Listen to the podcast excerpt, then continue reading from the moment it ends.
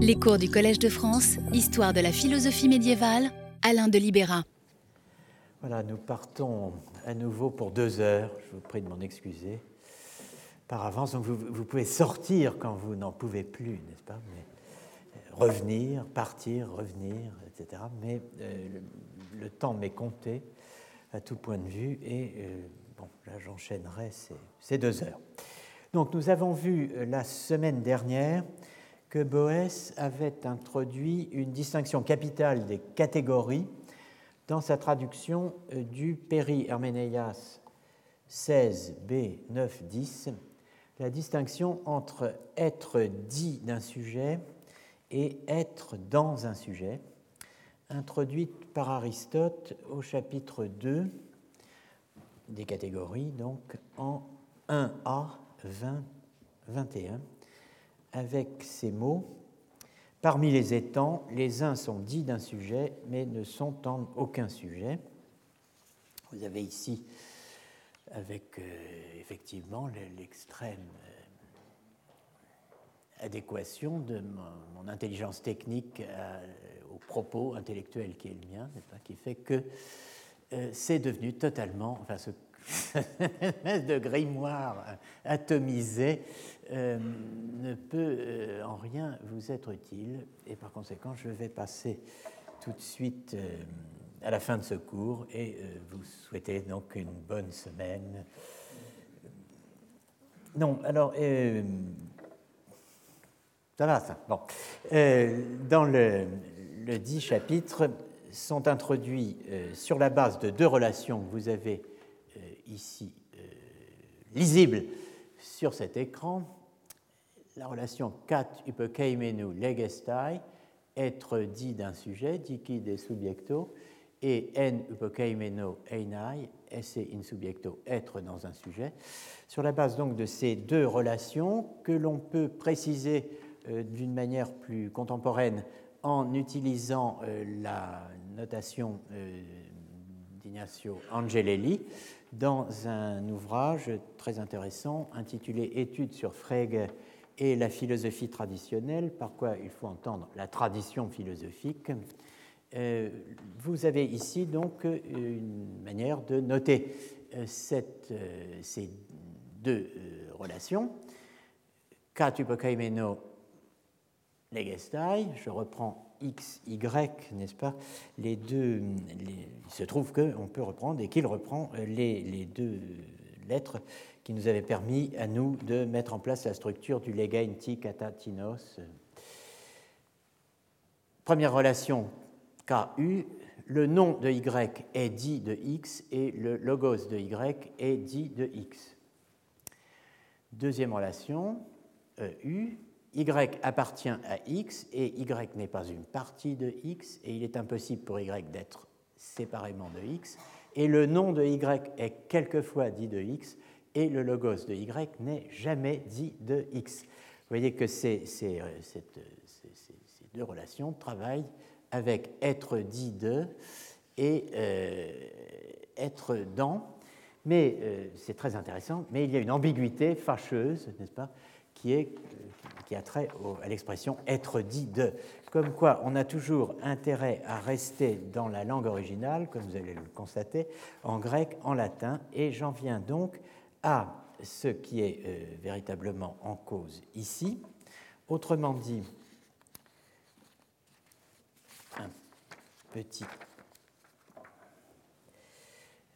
À l'idée que c'est les deux relations, katupokaimeno negestai et en einai, permettent par combinatoire de définir les quatre types d'entités qui constituent ce qu'on appellerait aujourd'hui le mobilier ontologique du monde construit une ontologie sur cette base.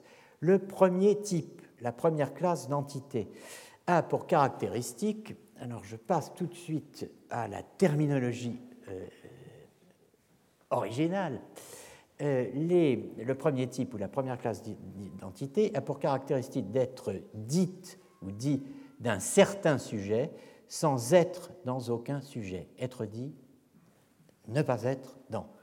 C'est Lucia seconde, dont un exemple, ou substance seconde, dont euh, l'exemple canonique est homme. Le dernier est, euh, là, dans le, texte d'Aristote, est euh, non pas donc la substance seconde ou substance universelle, mais euh, la substance première qui, elle, n'est ni dans un sujet, ni dite d'un sujet. Et vous avez donc les accidents qui euh, ont en commun d'être dans un sujet, l'accident universel étant dit d'un sujet, l'accident particulier n'étant pas dit d'un sujet.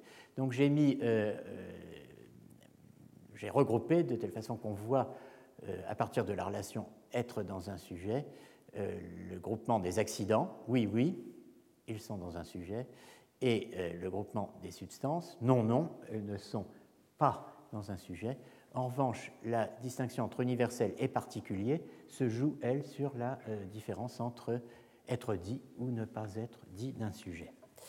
On a affaire donc ici à une structure. Dans son euh, commentaire du Péri-Herménéas, Ammonius a représenté cette combinatoire que j'ai représentée euh, de, la façon la plus moderne qui soit, un tableau à double entrée, il a utilisé, lui, un dispositif sur lequel nous allons venir. Alors, je, pense que peut-être vous êtes vous interrogez sur la, nature des exemples qui illustrent cette, cette classification. Je, vais tout de suite euh, vous expliquer la chose. Socrate est une substance première. Socrate n'est pas dans un sujet. Et Socrate n'est dit d'aucun sujet. Vous voyez tout de suite que être dit de ne renvoie pas à une expression comme euh, il en est dans le langage ordinaire, euh, du type de appeler. Comment s'appelle cet individu? Il s'appelle Socrate. On dirait ben, le nom de Socrate est dit de Socrate. Oui, certes, Socrate s'appelle Socrate, mais ça n'est pas le sens de être dit d'un sujet, katupokaimeno legestai, chez Aristote. On a affaire ici à une expression technique, être dit de. Alors il faut être très attentif à ça. Nous ne sommes pas, nous n'utilisons pas en ce moment des expressions du langage ordinaire. Substance universelle, homme, bœuf, sont des animaux. Animal n'est pas dans homme, animal n'est pas dans bœuf, mais animal se dit à parité, à égalité de l'homme et du bœuf. Dans une phrase comme l'homme est un animal, le bœuf est un animal. L'accident particulier, le blanc, lui est dans une chose blanche, en voici une, mais ne se dit pas de cette chose. Qu'est-ce que ça veut dire? On commence à entrevoir de quoi il s'agit. Définir la chose dont on se dit. Blanc ne définit pas ce tableau. Blanc ne définit pas cette feuille.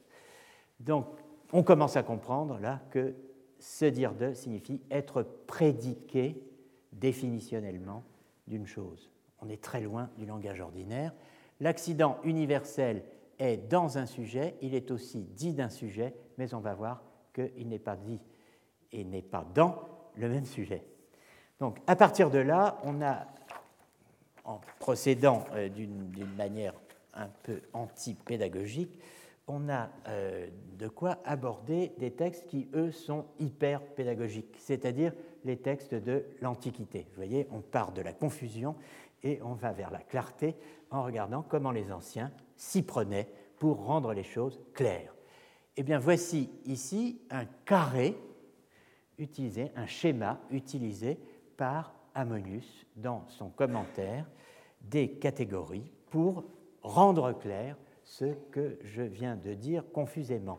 Ce type de schéma, ce type de carré, euh, on verra ce qu'il faut entendre par carré ici, euh, est précisément le type de figure auquel fait allusion Augustin dans les Confessions, lorsqu'il dit que jeune, il aimait aller sur les plages de Carthage et dessiner sur le sable des schémas qu'il avait trouvés dans les ouvrages de philosophie. et euh, il, évidemment, anticipant sur la figure de l'homme qui s'efface sous la vague à la fin des, des, mots et des choses, eh bien, il explique que la vague vient, efface sur le sable toutes les constructions des philosophes qui ne sont. Et je pense que c'est une des sources possibles de, de la de la belle page de Foucault, et si ça ne l'est pas, ça reste de toute façon une page magnifique d'Augustin. Voilà ce qu'il dessinait sur le sable pour fixer dans son esprit ce qu'il avait appris en lisant les ouvrages des philosophes. Alors, cette figure, elle autorise des trajets et elle en interdit d'autres. Les trajets qui sont interdits sont marqués par asustatone, incohérent. Ça veut dire qu'on ne va pas passer d'un point par exemple celui-ci, Oussia, à celui-là, Sumbebekos, et qu'on ne passera pas davantage, donc de substance à accident, et qu'on ne passera pas davantage de catolou, universel, américone, particulier. C'est interdit. À sustatone, on ne passe pas. Alors, euh, vous voyez que c'est cette figure que j'ai appelée un carré ontologique. D'abord, eh elle a comme caractéristique d'être un triangle, un, rectangle, excusez-moi, donc c'est un drôle de carré, mais, euh, mais surtout, euh, les, ce qui est tracé là, ce sont des itinéraires que nous allons emprunter grâce à ce pointeur qui fonctionne.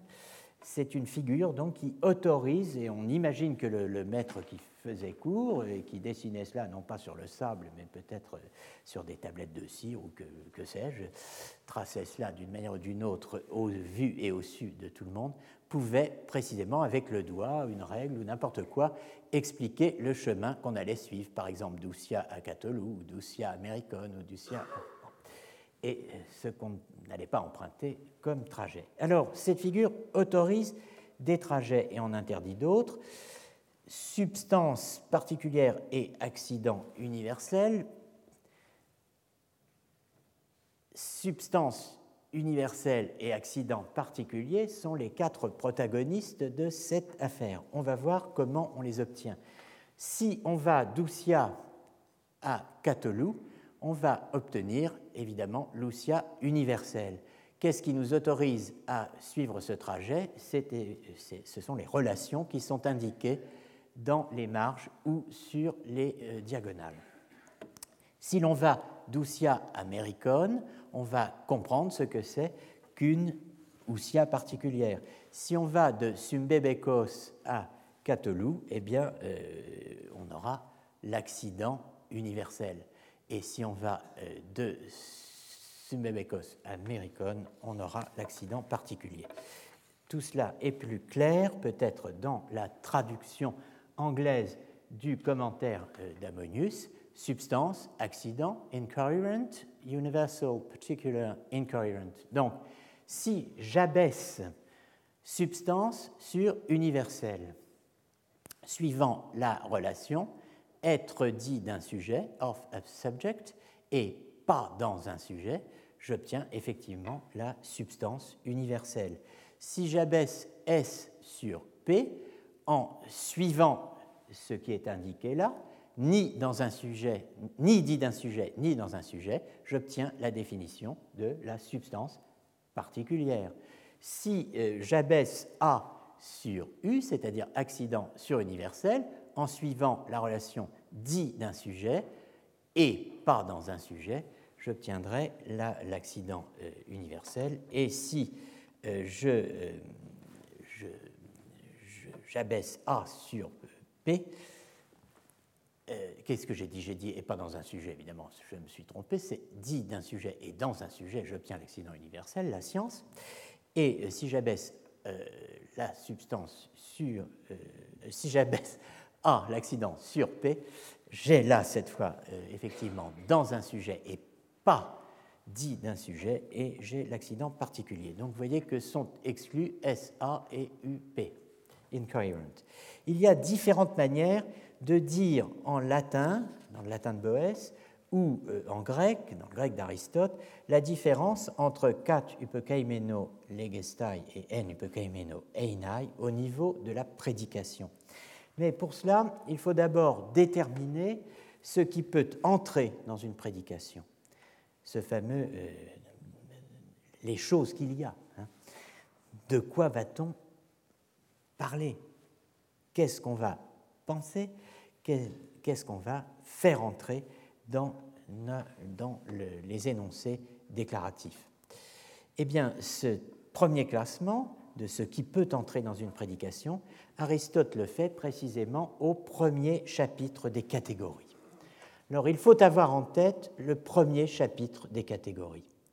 Si les catégories sont, euh, comme c'est le cas dans un grand nombre de euh, classements euh, des textes d'Aristote dans l'Antiquité tardive, le premier texte de l'organon, alors elles contiennent les premiers mots de la philosophie d'Aristote. Elles contiennent même, ces catégories, la première phrase de la philosophie d'Aristote. Et euh, on peut, il y a des commencements qui sont euh, superbes, il y a des commencements qui sont pathétiques, il y a des commencements qui sont alléchants, il y a des commencements qui sont apéritifs, comme le début de ce cours parfaitement loupé euh, grâce aux incertitudes de la technique et aux hésitations de l'orateur face au désastre. Mais bon, ici, la première phrase d'Aristote n'est pas, disons, des plus apéritives. La voici. On dit homonyme les items qui n'ont de commun qu'un nom, tandis que l'énoncé de l'essence correspondant au nom est différent. Par exemple, on dit zoion à la fois de l'homme et du portrait. On les dit, ces items homonymes, car ils n'ont de commun qu'un nom, tandis que l'énoncé de l'essence correspondant au nom est différent. Si en effet on doit donner la définition de ce que c'est pour chacun d'eux d'être zoion, on donnera pour chacun une définition propre. Alors vous le voyez, il s'agit de classer ici les homonymes, les synonymes et les paronymes. Il s'agit de classer des choses, il s'agit de classer des étangs, il s'agit de classer ce qui est, la traduction que j'ai utilisée, qui n'est pas celle de Tricot, mais celle de Frédéric Ildefonse et de Jean Lalo, et qui est excellente, à dire vrai, euh, cette traduction introduit le mot item, un item. Cela euh, correspondait mieux au style noble d'un exposé scientifique qui ne peut pas se permettre de dire les machins ou les trucs. Mais c'est bien de cela qu'il s'agit, d'une certaine façon. On dit homonyme ce qui. En fait, il n'y a pas de, sujet euh, lexicalisé dans les phrases d'Aristote. Littéralement, on a sont dit homonyme ceux qui n'ont en commun qu'un nom, onoma, mais pas le logos tes ousias, l'énoncé de l'essence le logos de l'ousia, le logos de l'essence. Comme les hommes, les êtres humains qu'il y a ici, et un portrait d'homme peint sur un mur. On va dire tiens, voilà un homme, on dira tiens, voilà un homme, en montrant une image d'homme, mais bien entendu, la définition d'homme qui s'appliquera à l'homme vivant et à l'homme peint qui est, euh, c'est le moins qu'on puisse dire, tout sauf vivant, même si le portrait est réussi, pas? Eh bien, euh, ne sera pas la même, évidemment. Alors, le logos de l'essence. Logos, tes ousias, de l'essence. Boès traduit la ratio substantiée. Ratio substantiée. Littéralement, la raison de substance. Vous voyez, euh, c'est important de savoir cela quand on souffre devant le mot ratio et qu'on ne sait pas comment le traduire. Quand on est face à ratio substantié, euh, il faut penser que dans l'original grec, on a quelque chose comme l'énoncé de l'essence. Notez-le, homonymie et synonymie n'ont pas le sens actuel. Il ne s'agit pas ici d'une relation entre des mots ou des noms. Pour nous, ce qui est synonyme, ce sont des noms. Ici, ce sont des choses, des items, des trucs, des machins. En fait, on n'a pas ici une relation linguistique, hein, on a une relation entre choses, examiner sous l'angle des noms qui nous servent à désigner ces choses et des définitions qui s'y appliquent ou non. Les items ou noms ou choses synonymes sont définis par le fait d'avoir en commun le même nom, le même nom. Hein. Non pas un nom, mais le même nom. C'est pour ça que, euh, oh, que euh, Lalo et Île-de-France ont mis en italique l'article défini et mis en italique l'article indéfini dans la définition des homonymes qui n'ont de commun qu'un nom. Les synonymes ont en commun le nom hein, et euh, l'énoncé euh, de l'essence correspondant à ce nom qui est le leur. On dit synonyme les items qui ont le nom en commun et dont l'énoncé de l'essence correspondant au nom est le même. Par exemple, on dit zoion, être animé pour l'homme et pour le bœuf. On les dit synonymes car on les appelle tous deux du commun nom de zoion. Et l'énoncé de l'essence correspondant au nom est le même, être animé. Du point de vue de l'énoncé de l'essence, il n'y a pas de différence entre un homme et un bœuf. Tous deux sont des êtres animés. Si en effet on doit donner la définition de chacun d'eux, de ce que c'est pour chacun d'eux d'être zoion, on donnera la même définition. Les paronymes, voilà le troisième larron qu'on n'attend pas. Ce sont les items qui tirent d'un autre par, alors ptosis, un terme grec d'une, deux, trois, 4, 5 et 6 lettres, hein, qui est traduit euh, ici par euh, une expression plus ébrieuse, par différenciation flexionnelle. Les paronymes sont les choses qui différent d'une autre par le cas traduit tricot. Traduisant ptosis, qu'on pourrait traduire par désinence, qu'on pourrait traduire par terminaison. Hein. Les paronymes sont les choses qui, différentes d'une autre par le cas, la désinence, la terminaison, la différenciation flexionnelle, reçoivent leur appellation d'après ce nom. Alors, les exemples sont de grammaire vient grammairien, de courage vient courageux mais qu'au départ, si je puis dire, si nous parlions euh, comme nous parlons euh, simplement, nous dirions qu'il y a l'abstrait et que de l'abstrait, on a tiré le concret. De grammaire, on a tiré grammairien et de courage, on a tiré courageux. On a tiré est entre crochets. On pourrait traduire vient ou résulte, descend Casus?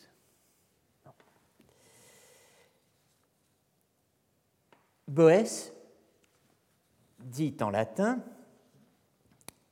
a grammatica grammaticus et a fortitudine fortis. Comme de grammaire vient grammairien et de euh, fortitudo fortis, alors bon, nous avons eu euh, la chance euh, d'assister à la naissance et à la mort du mot bravitude il y a quelques années de cela. Hein. on pourrait dire comme de bravitude vient brave. resterait à penser la relation entre bravoure et bravitude, mais enfin bon, ça, ça nous entraînerait trop loin. disons, de fortitude vient fort, qui est donc un, un processus, vous voyez, de l'abstrait vient le concret.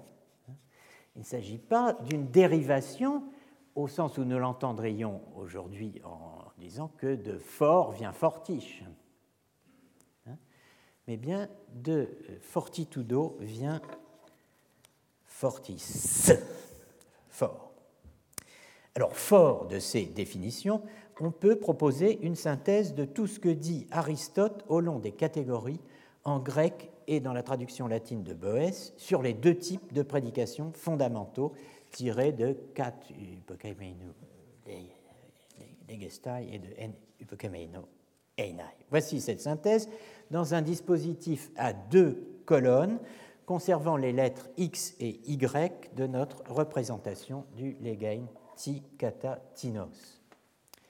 À gauche, j'ai mis kat hypokaimenu legestai, KU. À droite, ah, j'appuie toujours sur le mauvais bouton, excusez-moi, et à droite, n hypokaimeno einai. Donc voilà une série d'expressions que vous allez rencontrer dans les textes anciens et médiévaux traduit ici en français et parfois laissé partiellement en latin, parce qu'il s'agit d'un langage technique, hyper technique, qu'il ne faut pas euh, considérer comme euh, relevant du langage ordinaire. Legestai, Y est dit de X. Voilà, je l'ai mis entre guillemets, c'est une expression dicitur de en latin que vous pouvez trouver euh, dans Boès et dans tous les textes du Moyen Âge qui prennent la suite de euh, Boès. Y est prédiqué de X comme d'un sujet, ut des subjecto, comme d'un sujet. Est prédiqué de X comme d'un sujet. Notez que je n'ai pas mis entre guillemets prédiqué comme j'ai mis dit de dans euh, l'expression précédente. Y se prédique de X in substantia, traduit Boès vous devez entendre in substantia selon l'essence. Y se prédique de X in eo quod quid sit. Vous avez ici un synonyme de d'essence. Et enfin, Aristote, en grec, Y se prédique de X synonymos, qui est un adverbe, synonymiquement.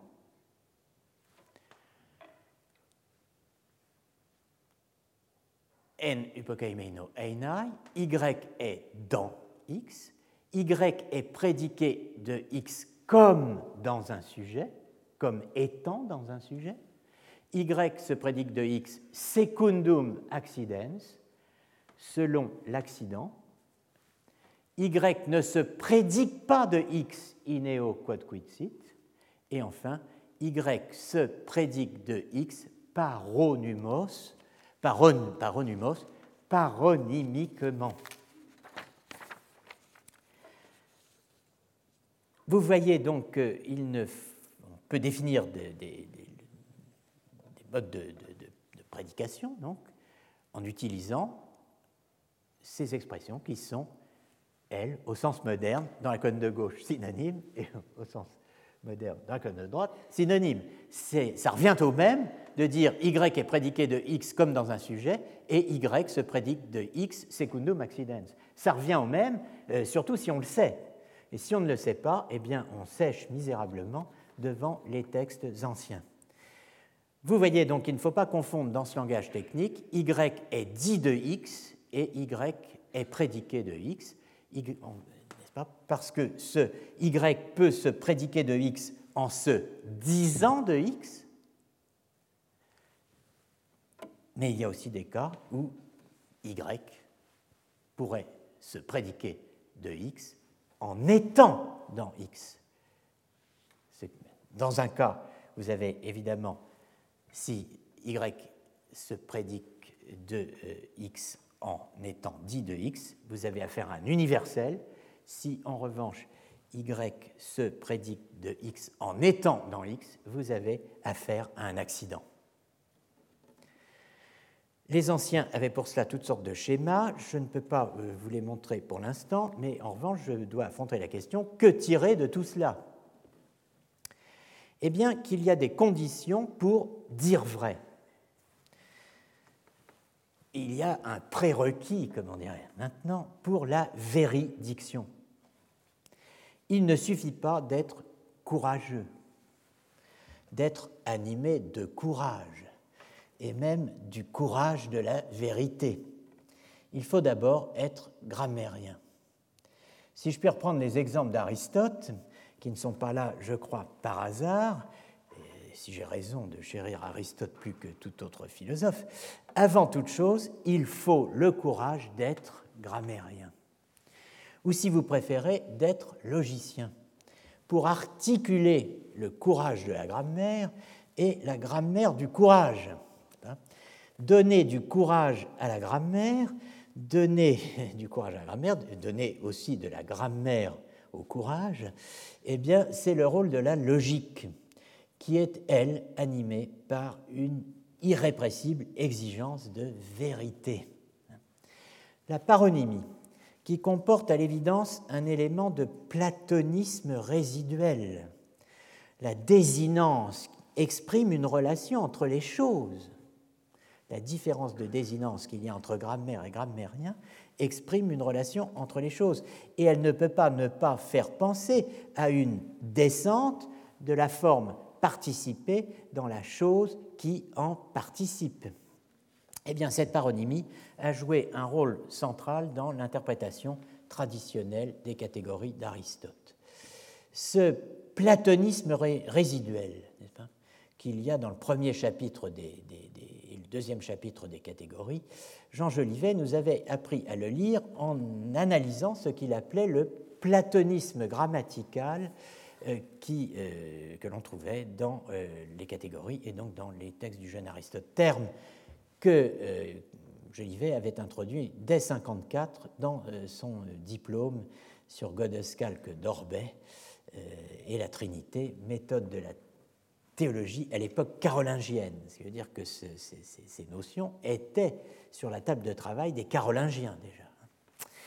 La paronymie, c'est aussi, ce pourquoi elle intéresse l'archéologue, un échangeur conceptuel, comme j'aime à le dire, que l'on retrouve impliqué dans une euh, ou associé à dans l'évolution d'un grand nombre de concepts de thèses ou de problèmes fondamentaux dans l'histoire de la philosophie tardo-antique ou médiévale. Chacun euh, d'eux, sur la longue durée, a euh, contribué au chiasme, que ce que j'appelle le chiasme de l'agence, d'où sont issues la notion moderne de sujet-agent et par là même celle de personne. J'ai mentionné tout cela et analysé tout cela en détail dans le chapitre 6 de mon livre sur la quête de l'identité, page 334 et autres, et je me permets de vous y envoyer. Ce n'est pas de cela que je parlerai maintenant. Ce rôle d'échangeur conceptuel hein, de la paronymie, il s'observe aussi, et c'est en cela qu'il nous intéresse aujourd'hui, dans l'organisation de la théorie de la prédication, sur la base d'une distinction entre prédication essentielle et prédication dénominative, absorbant et euh, reformulant la distinction euh, aristotélicienne entre prédication par soi et prédication accidentelle. Une reformulation, absorbant et reformulant. Hein. Une reformulation, je le répète euh, et je, comme souligne, et ne me lasserai pas de le souligner, euh, hérité d'Avicenne, hein, dont voici le passage décisif. C'est en effet, Avicenne, c'est dans la Logica euh, d'Avicenne que figure la reformulation canonique de euh, la prédication essentielle en prédication univoque hein, et de la prédication accidentelle en prédication dénominative qui s'est imposée comme un véritable lieu commun de euh, scolastique. Vous avez ici le texte latin de la Logica d'Avicenne qui dit il y a deux sortes de prédication. La prédication se fait de deux manières, hein, dubus modis, aut univoque, soit univoquement, hein, lorsque nous disons que Socrate est homme. Car homme est prédiqué, vere et univoque, véritablement véridiquement, en toute vérité, hein, et univoquement de euh, Socrate. L'autre manière dont se fait la prédication, c'est dénominativement, hein, comme la blancheur est se prédiquer, se prédique de l'homme. En effet, Alors, vous voyez, on, rejoint le schéma que j'avais proposé à la fin de l'heure dernière, la semaine dernière, euh, distinguant l'être et l'avoir. Hein. L'homme est dit blanc au sens de ayant la blancheur, abens albedinem, mais il n'est pas dit, esse albedo, être la blancheur. Vous voyez donc que blancheur ne se dit pas de l'homme au sens technique, c'est-à-dire que la blancheur ne définira jamais l'homme essentiellement.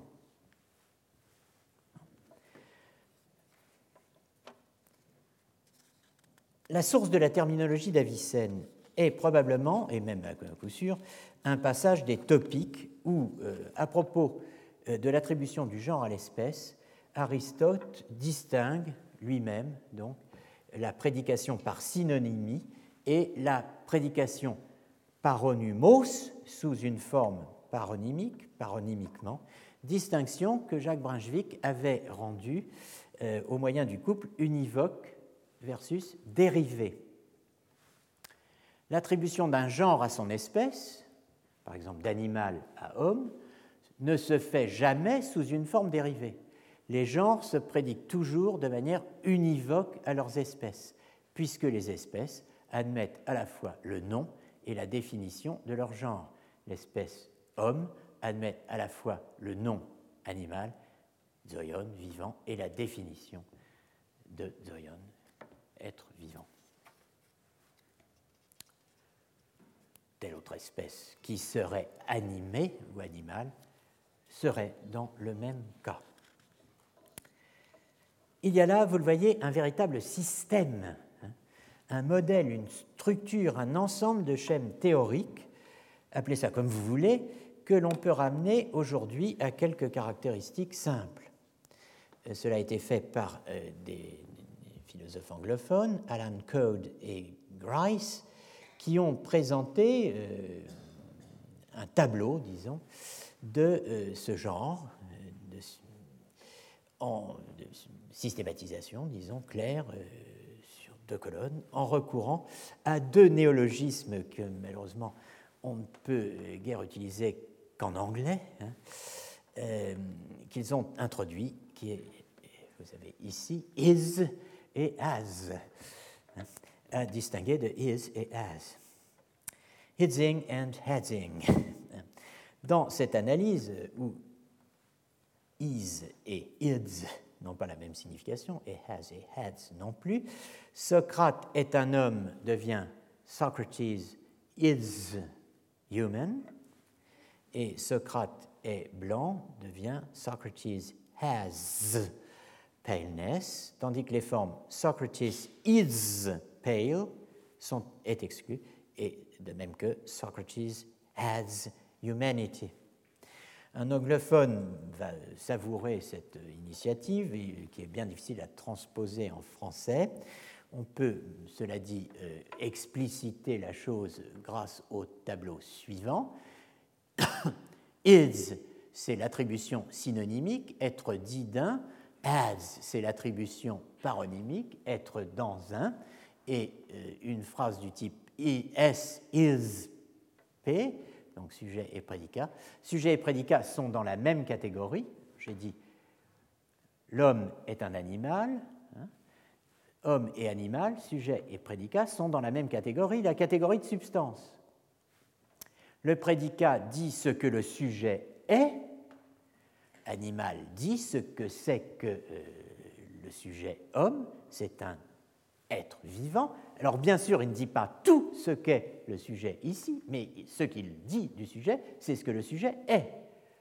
À charge pour vous de compléter. Animal, raisonnable, mortel, etc. C'est le jeu des différenciations par euh, euh, les différences qui euh, sont divisives du genre et constitutives de l'espèce subordonnée. Sujet et prédicat sont donc synonymes. Tout ce qui est dit du prédicat est dit du sujet. Autrement dit, l'homme est un animal. Ce qui est, dit euh, de l'animal, bon, être animé, bon, se dit du sujet, homme, dans le même sens. la définition du prédicat s'applique au sujet, il y a une transitivité de la prédication essentielle de, euh, depuis le, prédicat jusqu'au sujet. Dans ads, sujet et prédicat ne sont pas dans la même catégorie. Socrate est blanc. Vous avez d'un côté euh, la catégorie Socrate, substance première, blanc, qualité. Le prédicat dit que le sujet a une certaine blancheur. Sujet et prédicat sont paronymes. Ce qui est dit du prédicat ne peut être dit du sujet et la définition du prédicat ne s'applique pas au sujet. Bien, je pense que cela est relativement clair. Revenons sur cette base au Péri-Herménéas, la vraie traduction du passage qui nous occupe depuis deux semaines, le passage décisif, Péri-Herménéas 16b 9-10, est celle qui se limiterait à, je vous rappelle qu'il s'agit de la définition du verbe, kai ai ton par konton semeion estin oion ton keimenu. De plus, il, c'est-à-dire le verbe, est toujours semeion, le signe, ton upar konton, de ce qui appartient, de ceux qui appartiennent, de choses qui appartiennent à une autre. Par exemple, ce qui est dit d'un sujet ou euh, ce qui est dit comme d'un sujet, hein, ou ce qui se prédique comme d'un sujet. Ce n'est qu'un des deux cas possibles, l'autre cas étant ce qui est prédiqué ou ce qui se prédique comme dans un sujet.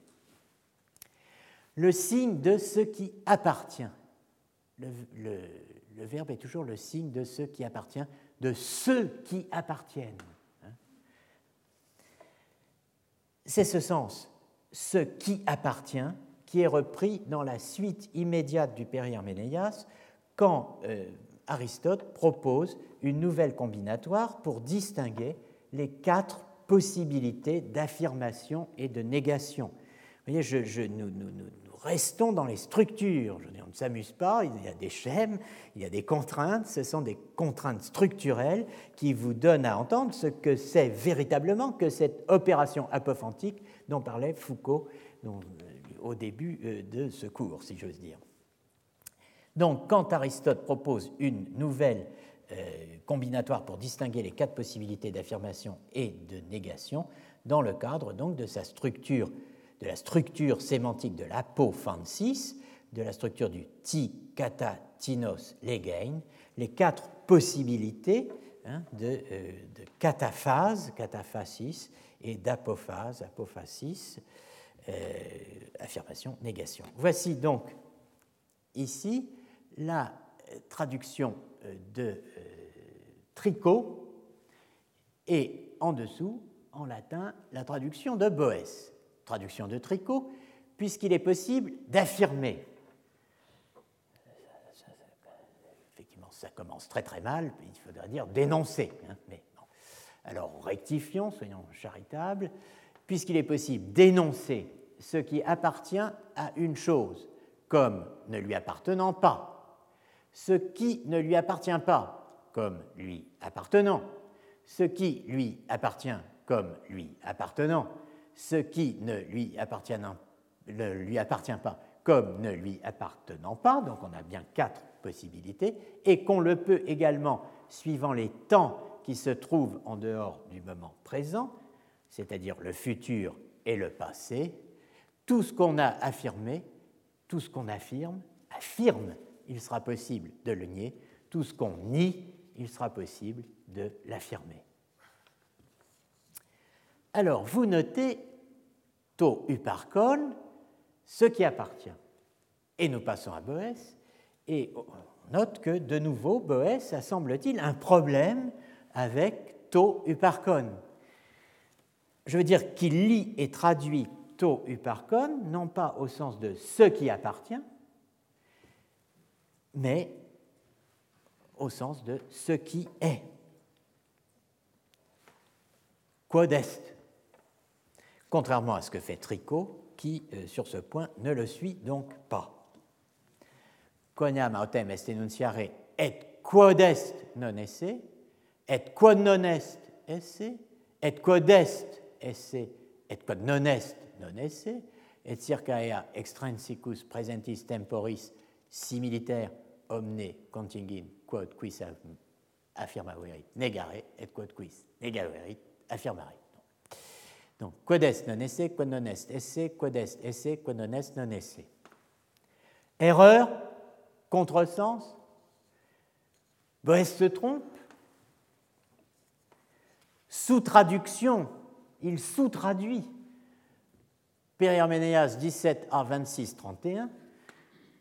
Après avoir surtraduit, Périherménéas 16 b 9, 10. N'allons pas trop vite. Peut-être n'y a-t-il pas plus sous-traduction de Périherménéas 17 a 26, 31 qu'il n'y avait sur-traduction de Périherménéas 16b 9-10. Mais qu'y a-t-il alors, me direz-vous? Eh bien, il y a la plus belle chose du monde, le choix. Il y a deux traductions possibles, et c'est cela que doit euh, souligner l'archéologue. Il y a, s'agissant de l'Uparcon, et naturellement du verbe correspondant, uparkein, double sens. Double sens fondateur, double sens historial, double sens qui fait véritablement histoire. Cette duplicité de l'uparkon, cette dualité qui mérite le titre de Zwiefältigkeit, dualité originelle, n'est-ce pas? Utiliser l'expression de Heidegger reprise par Tugendhat euh, à propos du Ticatatinos, cette, dualité, c'est une donnée archéologique fondamentale. La traduction que Boès donne de To Uparkon correspond en effet à une lecture tout à fait possible, pour ne pas dire inéluctable, irrépressible, incontournable, si l'on considère, comme on doit le faire, que le verbe uparkein a pour caractéristique un signe majeur de désigner non seulement l'appartenance, mais aussi l'existence. Autrement dit, de désigner, hein, euh, j'insiste, aussi bien l'existence que l'appartenance.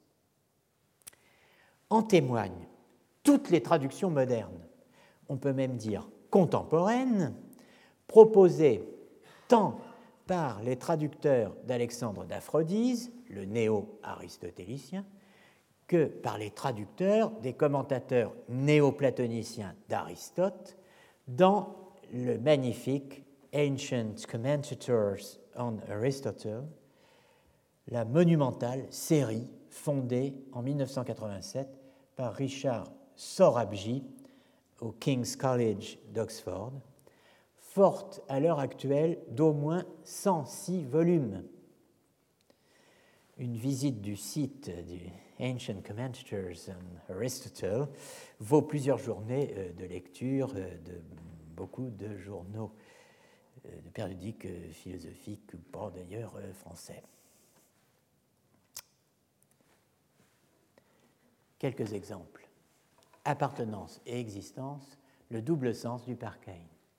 John Dillon, pour Dexip, commentaire sur les catégories, traduit Uparkane par exist et Uparxis par existence. Mark et Matthews, pour Ammonius, traduisent Uparkane par belong, mais aussi deux fois par to be et une fois par exist, réservant exist independently à Uphistanae et existence à hypostasis. Dans la traduction, Sarah Brody de Philopon sur la physique d'Aristote, livre 4, chapitre 10-14, Uparkein est rendu par to be there, to be real, exist, obtain, occur, belong to, soit la totalité du vocabulaire de l'ontologie des commentateurs d'Aristote reprise par les pères grecs. Uparxis est traduit par existence, obtaining, existential grounding. Uphistanae par to subsist, to be there, hypostasis et non pas hypostasis, par reality existence et euh, substrate et subject. Euh, rien que traduire ces termes anglais en français poserait des, difficultés. Que veut dire obtain? Hein? Bon, c'est un beau problème pour les philosophes analytiques, mais c'est euh, aussi un problème pour toute personne qui lit dans un texte d'Aristote euh, to be there, be real, exist, obtain, occur, belong to, traduisant le même mot. Michael Scher, dans la traduction de Philopon avec un seul P, contre Proclus, a Uppercane, to be, to be associated with, to be present, to be the case, être le cas, to be present, to consist, to belong, to last, to occur, etc. Il y a un moment, on arrête quand on se dit j'en peux plus. c'est ce qu'on se dit, hein. ce que je me suis dit la semaine passée. non. Euh, etc. Bon. Uphistanai, to bring into existence, forme transitive. To be, to come into existence, to derive existence, to have existence, forme intransitive. Donc c'est dans Philopon contre Proclus sur l'éternité du monde, n'est-ce pas? Euh, Jan Müller, dans euh, sa traduction de Simplicius, traité du ciel 3, 1, 7, donne pour Uppercane to belong et to exist. Les deux sens entre lesquels balance la traduction boétienne de la combinatoire du Péri-Herménéas. Enfin, s'agissant d'Alexandre, donc un néo-aristotélicien et pas un néo-platonicien, grand disciple d'Aristote, Dooley traduit Uppercane par exist, to belong, to inhere in, uh, to exist in. Uh, il s'agit là de N Uppercane, distinguant donc existence pour Uparxis et actual existence pour hypostasis. Ce n'est qu'un échantillon. On pourrait continuer. Il y a 106 volumes. Hein.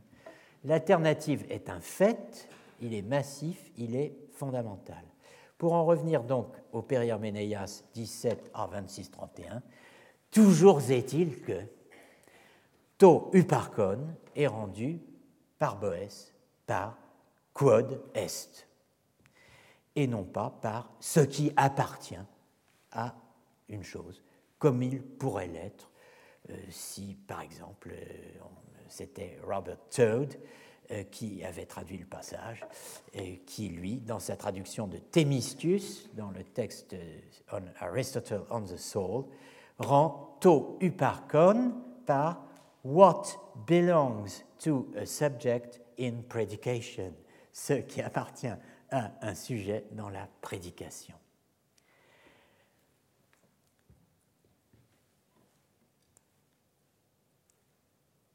De la combinatoire que nous avons vue. Quod est esse, quod non est non esse, quod non est esse, quod est non esse. Euh, donc Aristote tire une règle. Si nous revenons à euh, la euh, planche de tout à l'heure, il est par suite évident qu'à toute affirmation répond une négation opposée et à toute négation une affirmation. Thèse qui lui permet d'introduire la notion de contradiction et pour éliminer ce qu'il appelle, dans la version latine, les importunités sophistiques, contra sophisticas importunitates, qui empêchent la contradiction, ce qu'on appelle au Moyen Âge la frustratio contradictionis, la frustration de la contradiction, eh bien, cela permet, euh, cette règle, à Aristote d'expliquer que si deux propositions opposées n'ont pas même sujet et même prédicat, il ne peut pas y avoir de contradiction, donc de débat contradictoire argumenté ayant pour fin la recherche de la vérité, et non pas seulement la persuasion. On est ici au lieu de partage entre la logique de la quête de la vérité et la rhétorique de la persuasion. persuasion. Il faut que la même chose soit affirmée dans la première proposition est nié dans la seconde pour qu'il y ait contradiction. C'est le principe logique de non-contradiction, PNC, que nous avons si souvent invoqué dans le passé. PNC, le principe de non-contradiction, est l'arme létale, l'arme fatale, braquée sur le sophiste. Le principe de non-contradiction est au service de la prédication univoque, synonymos, ineo quod quid, ou essentiel, qui instrumente une science classificatoire, axée sur les essences, la stabilité des espèces et des genres, la science aristotélicienne, le contraire d'un événement, le contraire d'une singularité.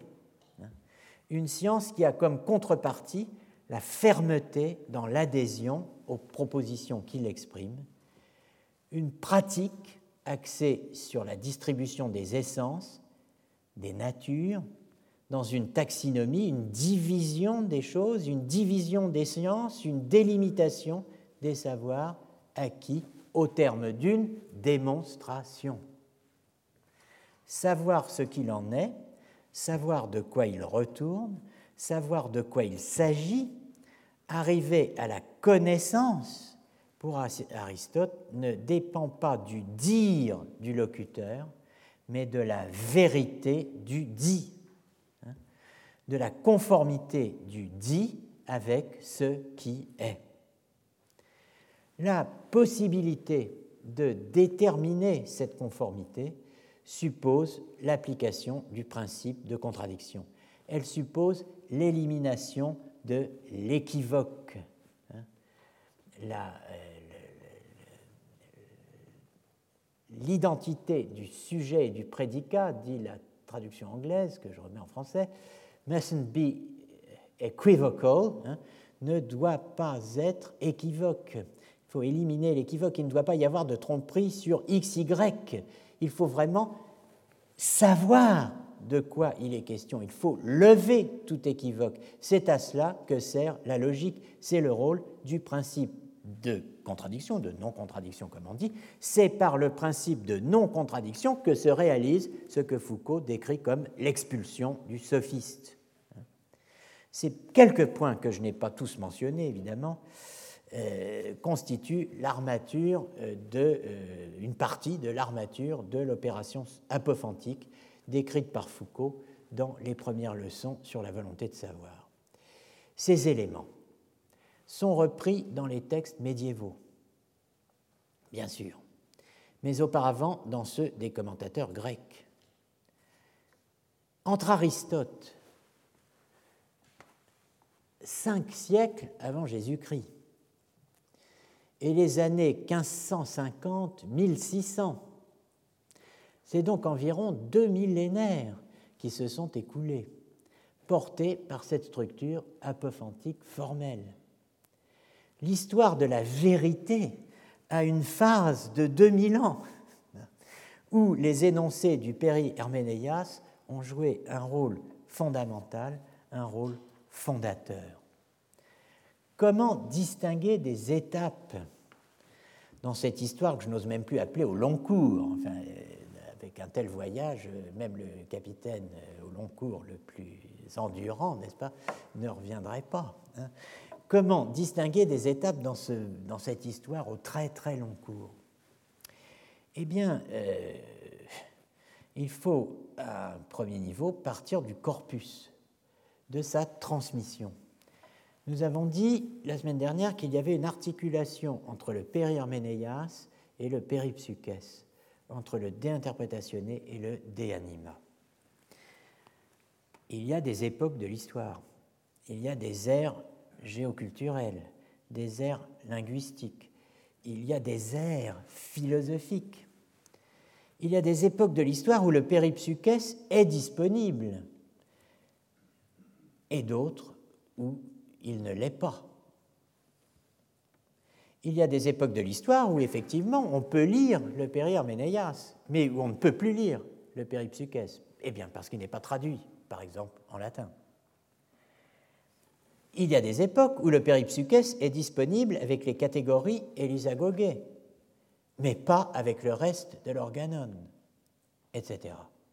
Sur ce second point, donc, il faut distinguer les phases de la réception d'Aristote en latin, hein, les étapes de la constitution de l'Aristoteles Latinus. Faire cela, distinguer les phases de la réception d'Aristote en latin, c'est construire l'objet historique Moyen Âge en fonction de l'accès aux sources. Sur une périodisation, donc, qui ne sera pas référée aux événements politiques ou à quoi que ce soit d'externe à euh, la pratique philosophique, une périodisation référée au corpus accessible. Qu'est-ce qu'on peut lire? Quelle est l'offre de lecture? On peut construire un Moyen Âge de la logique, une représentation, une figure du Moyen Âge, une figure dynamique, une figure en mouvement, construite sur les seules phases de l'histoire de la logique correspondant aux états du corpus transmis. Logica vetus, les traductions boétiennes des trois premiers textes de l'Organon. Perihermeneias, euh, Isagogé, catégorie, ou plus exactement Isagogé, catégorie Perihermeneias. Augmenté de quelques monographies logiques de Boès. Logica Nova, Nova, comprenant le reste de l'Organon, notamment les réfutations sophistiques. Vetus et Nova ne sont pas disponibles à la même époque. Logica Modernorum, logique des modernes, l'ensemble des productions proprement médiévales qui viennent s'ajouter pour constituer précisément une discipline véritable, logique, au corpus aristotélicien.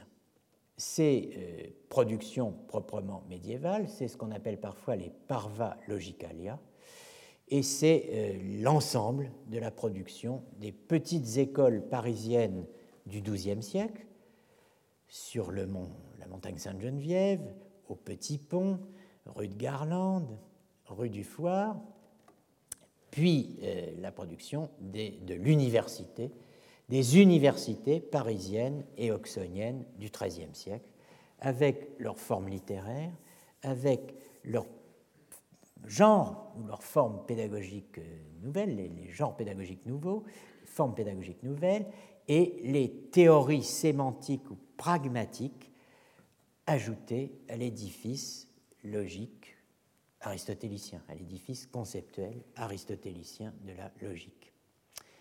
L'histoire des conditions d'élaboration des savoirs, matériels, institutionnels, textuels, ne peut pour autant, si intéressante soit-elle, être détachée de l'histoire des contenus, de l'élaboration, de la transmission, de la reproduction, de la transformation des contenus, une histoire des interprétations qui peut et qui doit descendre le plus bas possible au niveau des énoncés élémentaires, au niveau des propositions, ou plutôt, euh, s'agissant d'énoncés, euh, dit une fois de plus, des complexes constitués de questions et de réponses qui sont euh, et qui ont euh, ces complexes euh, qui s'inscrivent dans des champs de présence, des champs de concomitance au niveau de réseaux d'énoncés qui ont eux-mêmes une histoire hein, qu'il faut articuler étroitement à celle des corpus. Au fil du temps, un passage d'un texte donné prend sens au Moyen Âge par la mise en relation de ce passage avec le reste du corpus sur lequel il est prélevé. Quand ce corpus est intégralement disponible, avec les commentaires anciens qui, le cas échéant, l'accompagnent, on obtient évidemment un certain type d'interprétation, de mise en résonance hein, euh, des euh, énoncés d'Aristote, qui est bien différent, hein, évidemment, euh, d'un type d'intervention se situant dans le cadre d'une non-intégralité de la transmission du corpus aristotélicien. Si vous avez trois textes et si vous en avez 60, vous imaginez que vous n'avez pas le même niveau d'intertextualité, d'interconnexion. Alors, si on se situe à un moment de l'histoire où euh, presque tout Aristote a été transmis au latin, on obtient un certain type d'interprétation, de mise en résonance, hein, dont l'exégèse de euh, Périherménéas 17 a 2.7 hein, par Thomas d'Aquin dans son Expositio Libri Peri Herménéas est un bon exemple, puisque sur des bases précises, cette interprétation connecte le passage du Périherménéas à la métaphysique d'Aristote et aux catégories d'Aristote. Voici comment, en quelques lignes, Thomas répond à la question heideggerienne autour de laquelle nous tournons depuis euh, quelques semaines, du lieu du vrai. Où est le vrai? Quel est le lieu de la vérité? Ou plutôt, quel est le lieu du vrai et du faux? Voilà le texte de Thomas. Dicitur autem in enunciatione esse verum vel falsum sicut in signo intellectus veri vel falsi. Cet sicut in subjecto est verum vel falsum in mente ut dicitur in sexto metaphysicae in re autem sicut in causa quia ut dicitur in libro predicamentorum eo quodres est vel non est dicitur Horatio vera vel falsa. Il y a trois réponses à la question quel est le lieu du vrai dans ce petit texte.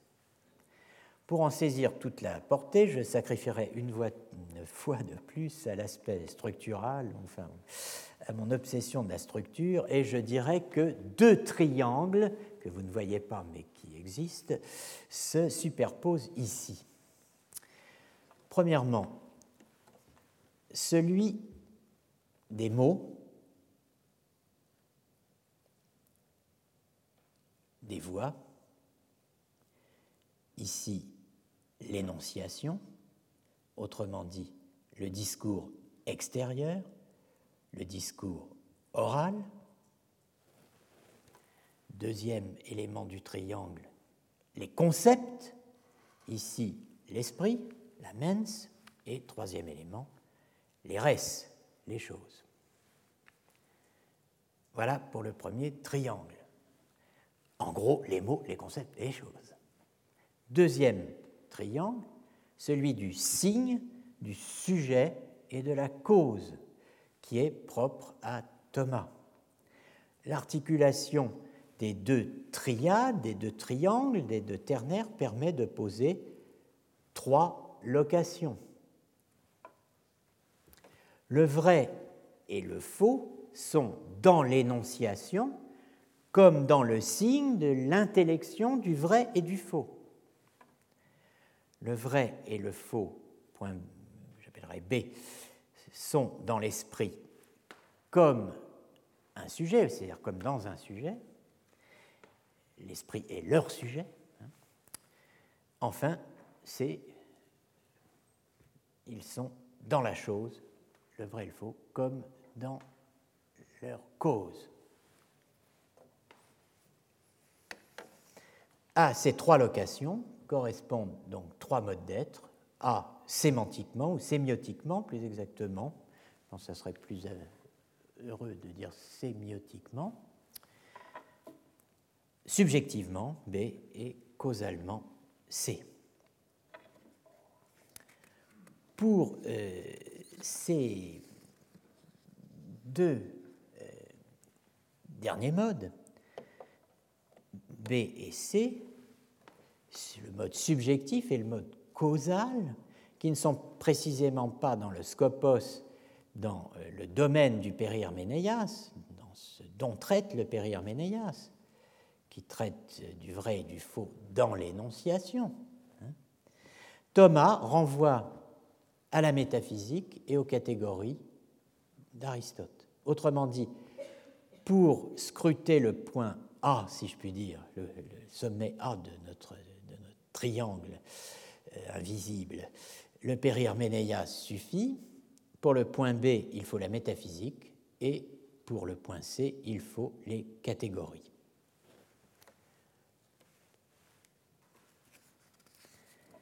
La métaphysique, livre 6, les catégories.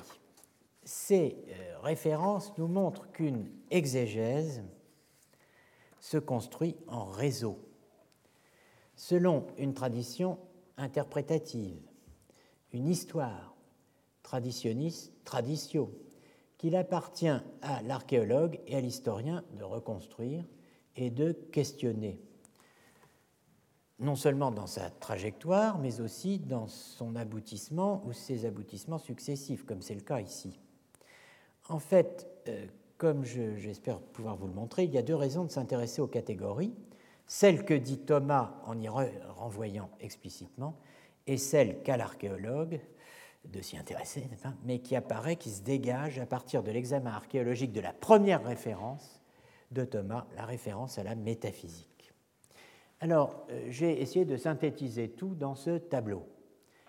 Enunciatio, mens, res. L'énonciation, l'esprit, la pensée, la chose. Le vrai et le faux, ut in signo, comme dans le signe, intellectus veri vel falsi, de la pensée du vrai et du faux. Voilà ce que vous trouvez travaillé dans le Périherménéas. Le vrai et le faux, ut in subjecto, comme dans, leur sujet, là où ils existent subjectivement, vous trouvez ça dit dans euh, Aristote, la métaphysique, et on va voir dans quel texte. Livre 6, bon, c'est Epsilon, chapitre 4. Et enfin, le vrai et le faux sont dans les choses comme dans leur cause, c'est dans les catégories que vous trouverez explicité cela.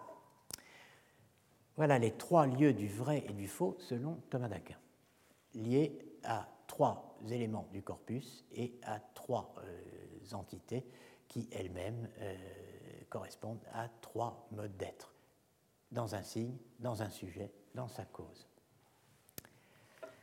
La référence à métaphysique est epsilon 4 il y va de l'esprit, de la pensée, donc du point B, hein, que je n'ai pas écrit, mais que je vous demande d'écrire mentalement, du triangle, spécialement pour un, euh, passage précis sur lequel je reviendrai.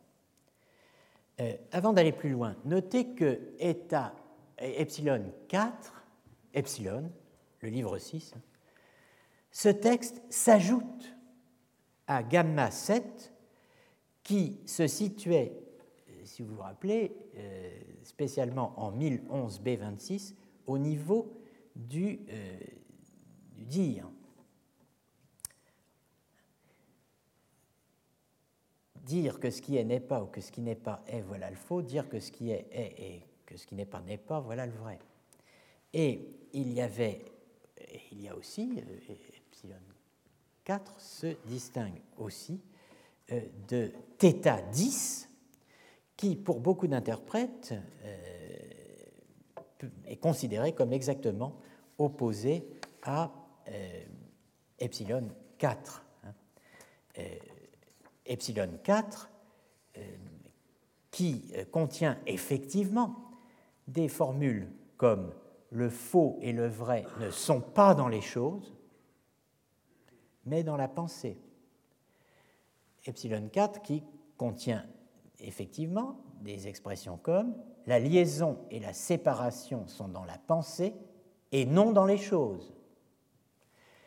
Epsilon 4 qui contient effectivement une déclaration formelle, radicale. La cause de l'être en tant que vrai n'est qu'une affection de la pensée. On ne peut donc pas aller la chercher dans les choses, contrairement à ce que disait Aristote dans 10, hein, qui disait sera dans le faux celui qui considère que les choses sont sur un mode contraire à celui qui est, euh, selon lequel elles sont effectivement.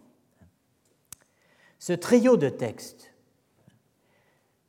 gamma 7, epsilon 4, θ 10, je ne l'ai pas choisi au hasard.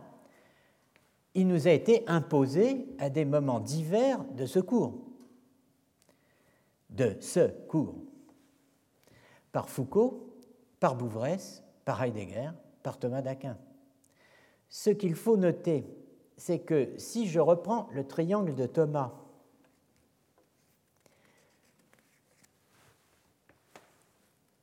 je peux faire correspondre à A, B et C, chacun des sommets A, B et C euh, du triangle thomasien, un passage différent de la métaphysique.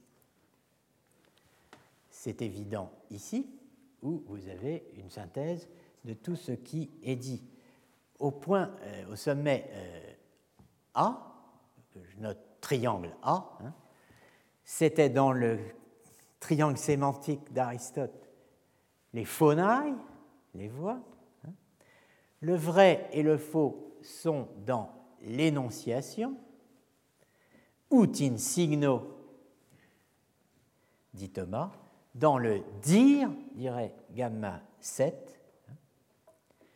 Ils sont, point B, sommet B, noémata, celui des noémata dans le triangle d'Aristote, ut in subjecto, dans l'esprit comme un sujet, métaphysique euh, epsilon 4, et enfin, ils sont sommet C, pragmata dans le triangle d'Aristote, ut in causa dans le vocabulaire de Thomas, tétadis dans le corpus aristotélicien. On peut constituer donc un trio de thèses distinctes. Le vrai et le faux sont dans les phonailles, ils sont dans les noémata, ils sont dans les pragmata, que l'on jugera en fonction de ses propres options philosophiques, contradictoires, complémentaires, c'est selon, et qui, en tout cas, permettra de travailler la différence entre vérité et réalité. Parce que si vous refusez de considérer qu'il y a une vérité dans les choses, vous resterez avec la réalité qui sera considérée comme la cause de ces deux vérités qui, elles, sont acceptées, l'une comme étant dans les pensées, l'autre dans les mots dont on se sert pour exprimer les pensées. La contradiction entre les, textes d'Aristote euh, est relevée par beaucoup d'interprètes. Pour Heidegger, et je n'insiste pas là-dessus, il y a une contradiction absolue entre θ 10 et epsilon 4. Dans les Grundfragen der Philosophie de 37-38, euh, sous-titré Ausgewählte Probleme der Logik, euh, problème de logique, hein, il attribue à Aristote, euh, via epsilon 4, un concept de vérité comme correspondance, comme correction, comme exactitude, comme adéquation entre la pensée et l'être, qui se fonde sur ce qu'il appelle l'ultime résonance de l'essence originaire de la vérité qui serait donnée pour la dernière fois presque chez Aristote dans Theta 10, ultime résonance de l'essence originaire de la vérité dans l'histoire de la philosophie. La divergence des réponses d'Aristote aux questions les plus fondamentales de sa propre pensée est la donnée de base de l'histoire de la philosophie enclenchée par ce que Foucault appelle l'opération apophantique. Je voudrais m'arrêter un instant sur le triangle ABC et son triple investissement hein, euh, par des textes de la métaphysique. Deux remarques. Ce triangle ABC articule ce que le sens commun et le langage ordinaire répartissent finalement au niveau de cette euh, petite opposition que j'ai mise euh, à la base du, triangle, hein, répartissent sur la différence entre vérité et réalité. Attesté pour nous ici, euh, depuis Hésiode, n'est-ce pas, et la distinction alléguée des réalités pour les étumas du vers 27 et des vérités pour les aléthéas du vers 28 de la théogonie. Voyez le cours du 5 février passé. Le vrai se distinguant du réel comme A et B, autrement dit, la verita c'est la euh, ut in signo et la veritas ut in subjecto, la vérité dans les et la vérité dans les noématins, hein, la vérité euh, se distinguant du réel comme A et B de C. Hein. La vérité étant supposée donc être une, voilà, le point de vue qui est spontanément le nôtre, hein, une, une, caractéristique de ce que l'on dit, sommet A, et de ce que l'on pense, sommet B, et la réalité étant une caractéristique de ce qui est ne dépend pas de nous. Bon, alors, il faudra voir. Ça, c'est une structure. Après, on va voir comment ça se remplit à chaque auteur. Et parfois, dans quelques passages distincts d'un même auteur. Hein. Deuxième remarque, la distinction entre vérité et réalité, recoupant celle de ce qui est dit et pensé vrai et de ce qui cause la vérité de ce qui est dit et pensé vrai, il faut euh, tracer, il faut s'interroger archéologiquement, suivre, pister archéologiquement les origines et les conséquences du partage entre vérité, réalité et existence. Nous reviendrons sur ce point euh, en examinant archéologiquement la question médiévale des causes de vérité en ajoutant à la considération des porteurs de vérité, dans l'anglais philosophique actuel truth bearers, celle des vérifacteurs, truth makers, les vérifacteurs. Car la question est là, la question qu'on ne peut pas, euh, que l'on ne peut pas éliminer. Que faire de la réalité? Du rapport entre vérité et réalité dans une histoire de la vérité, dans une histoire de l'être. Histoire de la vérité, Foucault, Heidegger, histoire de l'être, Heidegger. Que faire du rapport entre existence et vérité, entre existence, vérité et réalité? N'est-ce pas précisément cela, d'abord cela, sinon euh, exclusivement cela, qui est en cause dans la relation de Foucault et de Heidegger à Platon et Aristote, et dans la critique de Foucault par Jacques Bouvresse. C'est ce que l'on peut se demander. En attendant, commençons par la question des porteurs de vérité.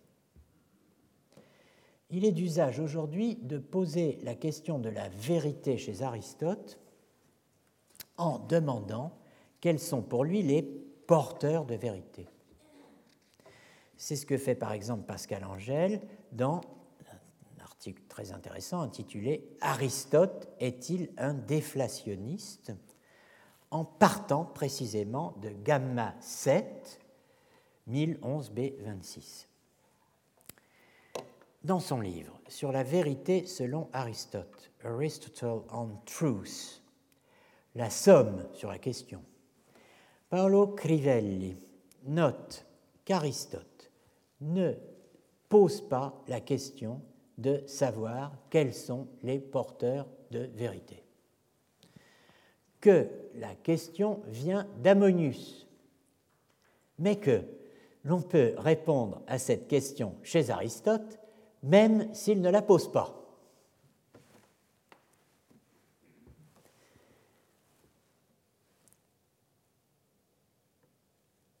Vous avez ici le texte de Crivelli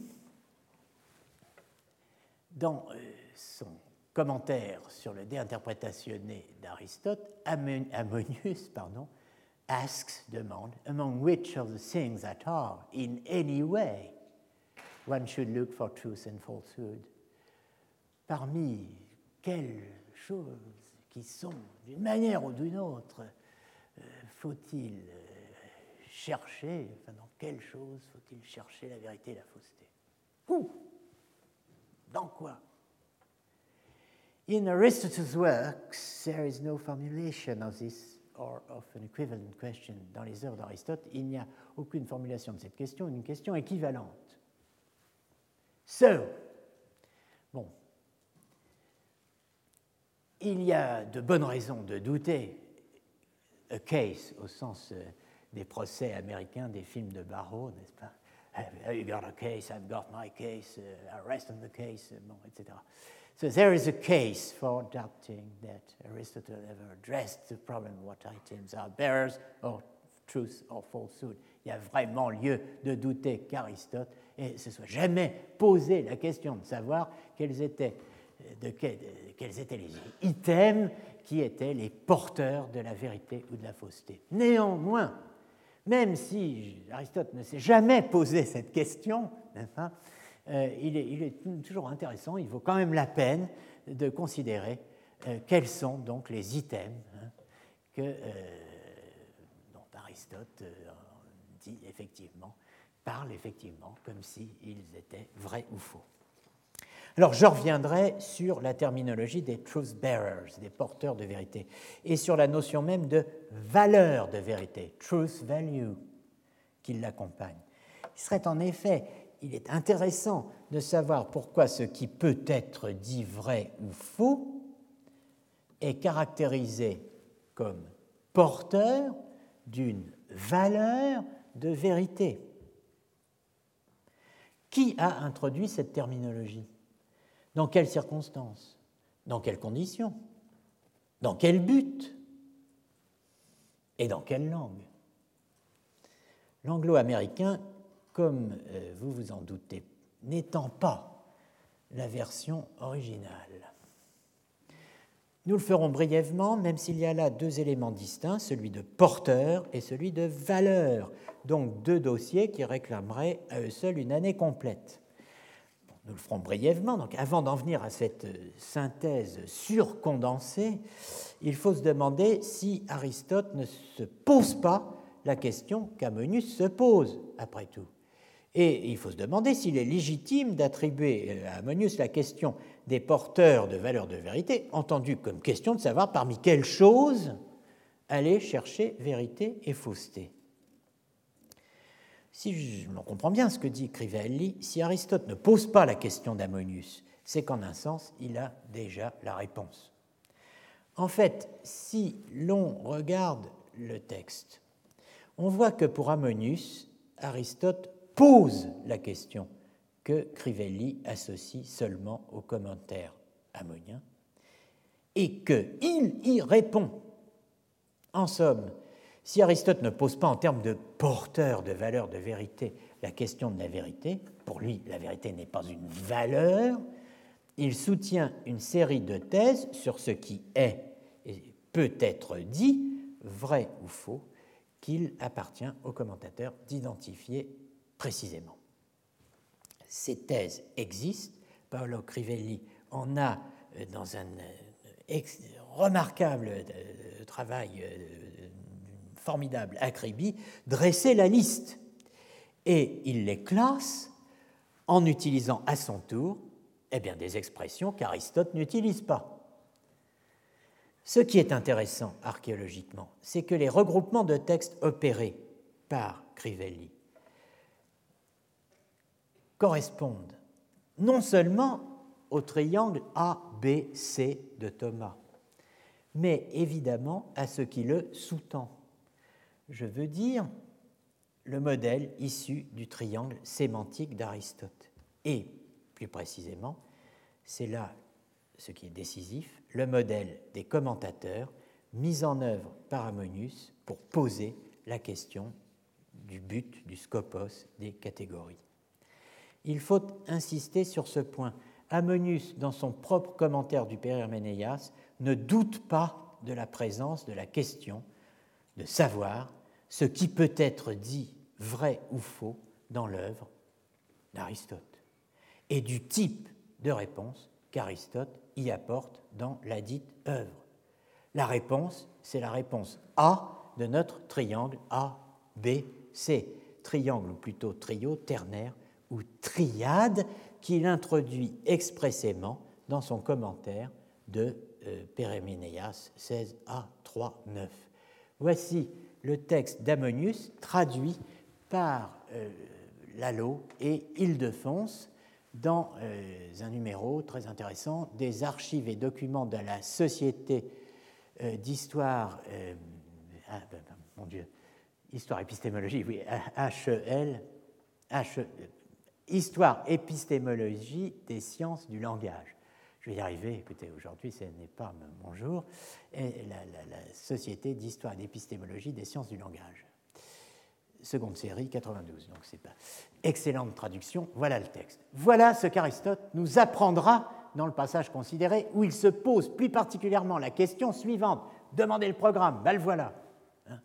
Dans laquelle de ces entités faut-il chercher vérité et fausseté? Ton pardon, ten euh. Pour y répondre, dit Ammonius, nous examinerons s'il faut la chercher dans les choses, les pensées ou les sons vocaux. Dans deux d'entre eux? Dans tous? Si c'est dans les sons vocaux qu'il faut la chercher, dans lesquels? Dans les noms et les verbes, ou plutôt dans les énoncés qui en sont constitués Or, à donc on déterminera que si les noms et les verbes sont des vocables isolés qui ne signifient ni vérité ni fausseté, Socrate, pris isolément, ne signifie ni vérité ni fausseté. Court ne signifie, pris isolément, ni vérité ni fausseté. Comme nous le lisons dans le préambule des catégories. On est en train de commenter le Périherménéas. On s'appuie sur le préambule des catégories. Pour un énoncé tiré du préambule des catégories, qu'on pourrait considérer comme un énoncé de sémantique philosophique. En tout cas, or, on déterminera que si les noms et les verbes sont des vocables isolés, qui ne signifient ni vérité ni fausseté, ce n'est que dans l'énoncé déclaratif obtenu par leur combinaison que l'on a affaire à la vérité ou à la fausseté. on verra aussi que vérité et fausseté, theoreitai perita noemata, se trouvent aussi, se contemplent aussi, s'observent aussi, se trouvent dans les pensées, en tant que, et alors là, c'est de la philosophie, c'est-à-dire que les mots ont un sens, en tant qu'elles sont antérieures aux sons vocaux. Il faut aller regarder euh, les différents sens d'antérieur selon Aristote dans les catégories pour bien prendre la mesure de toute la force de cette déclaration. Mais bon, elles sont antérieures aux sons vocaux parce qu'elles en sont les causes. Haïtia. En effet, certaines pensées sont simples, celles qui sont signifiées par les vocables isolés, elles ne sont susceptibles ni de vérité ni de fausseté. D'autres sont composées, celles qui concernent les choses composées, et qui, par combinaison des vocables isolés, sont susceptibles de recevoir vérité ou fausseté. Enfin, l'on ne saurait faire l'hypothèse d'une vérité et d'une fausseté inhérentes aux choses prises en elles-mêmes, même aux choses composées. Comme vous le voyez, le trio phonai, noemata, pragmata est non seulement mobilisé, mais Ammonius annonce une réponse. Oui, pour le sommet A, oui pour le sommet B du triangle, oui pour les mots, oui pour les concepts, non pour le sommet C du triangle, non pour les choses, ou comme on dit, les états de choses. Vous notez, avec cette flèche bleue que j'ai mise, euh, ne reculant plus devant cette, espèce de, vertige iconodoulique, n'est-ce pas je, je, suis arrivé à tracer une flèche sur l'écran de l'ordinateur. Ça a été un grand moment et j'en je, suis encore heureux, n'est-ce pas? Euh, Eh bien, cela note la, la, relation de causalité. Hein. Les lieux du vrai et du faux selon Ammonius. Dans les pensées, oui. Dans les sons vocaux, entais phonais, oui, mais parce que d'abord dans les pensées. Dans les choses, entois pragmasin, non. Vous notez euh, aussi que euh, pour la réponse TA,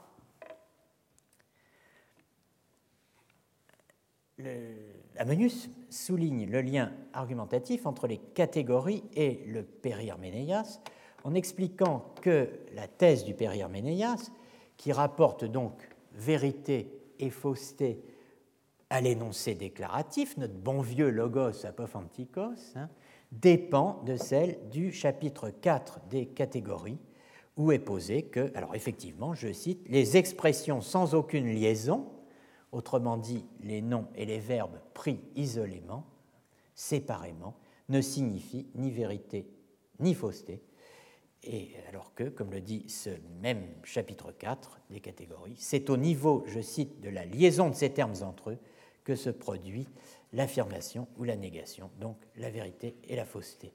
Périherménéas faisant retour sur les catégories, hein, retour à Mont, retour à Val, tout se tient. Voilà plus de 1500 ans que euh, le modèle d'Ammonius a été appliqué à la question dite aujourd'hui des porteurs de valeurs de vérité. C'est toujours le même. Comment euh, s'en étonner si l'on croit euh, à la force des paradigmes, enfin de certains paradigmes C'est toujours le même modèle. Hein que l'on retrouve dans les essais de synthèse d'aujourd'hui. Dans un article souvent cité, auquel euh, Pascal Angèle fait d'ailleurs référence, Aristotle on the Truth of Utterances, Aristote sur la vérité des énoncés, Crivelli, l'article date de 99, hein, le, livre date, euh, je crois, de, depuis si, c'est de 2004, donc Crivelli note que les, entités auxquelles, euh, dont, Aristote dit plus, exactement euh, qu'elles sont vraies ou fausses sont de trois types hein, euh, linguistiques, mentales ou état de choses. Alors bon, je, vous avez trois secondes pour euh, apprendre par cœur tous ces, toutes ces occurrences. Hein. Si vous avez une mémoire visuelle, si vous, êtes capable de réciter le bottin, bon, eh bien, euh, voilà. Donc, euh, si vous êtes hypermnésique, vous pouvez. Bon, alors rassurez-vous, ça fera partie des supports du, cours. Mais donc, ce qui est intéressant ici, hein, c'est que on retrouve la distinction entre linguistic items sentences, sentences, mental items, beliefs ou pieces of knowledge, croyances ou connaissances. Vous vous rappelez qu'on a, on a, on a, discuté de la distinction entre croyances et connaissances euh, la semaine dernière. States of affairs, état de choses. Dans euh, son euh, livre sur euh, donc, euh, Aristote et la vérité, qui est donc de 2004, hein, Paolo Crivelli reprend la même analyse et il écrit ceci qui est intéressant. Aristotle applies the word true and its cognates to items of three main kinds objects, which include states of affairs. Donc ça correspond à notre sommet C du triangle. Hein. Mental items, states or acts of believing, knowing, grasping by means of the intellect, perceiving, imagining, etc. Sommet B. And linguistic items, sentences, je note qu'il y a un sens que Crivelli mentionne mais laisse de côté dans l'article, celui de réel et de réalité.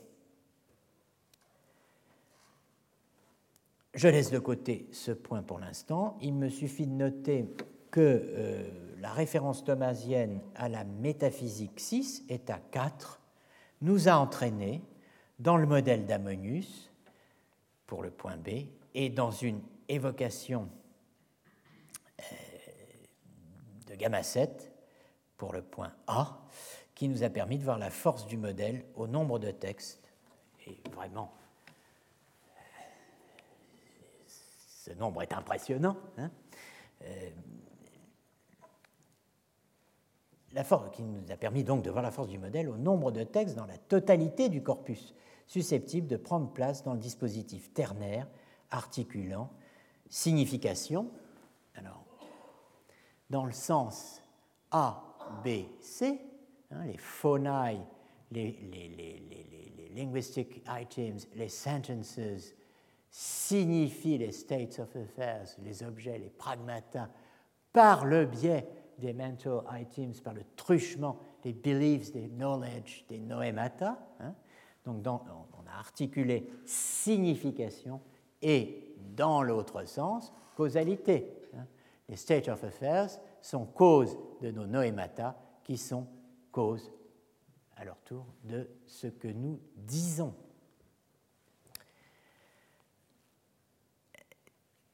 Tout passe par B, la mens, la psyché, l'intellectus, de quelque nom que vous appeliez cela, mind.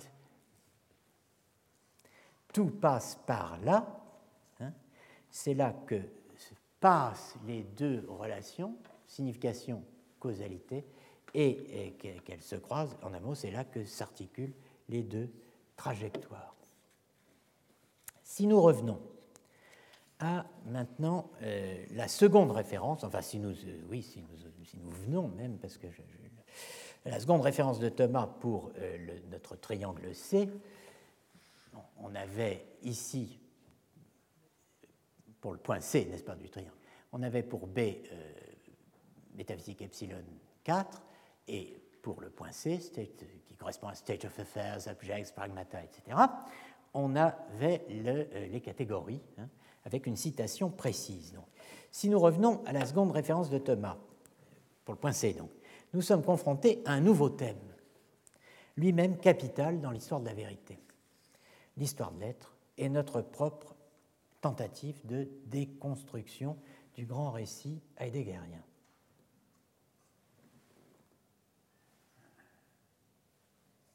J'ai l'impression que ma montre s'est arrêtée. Hein. Autant.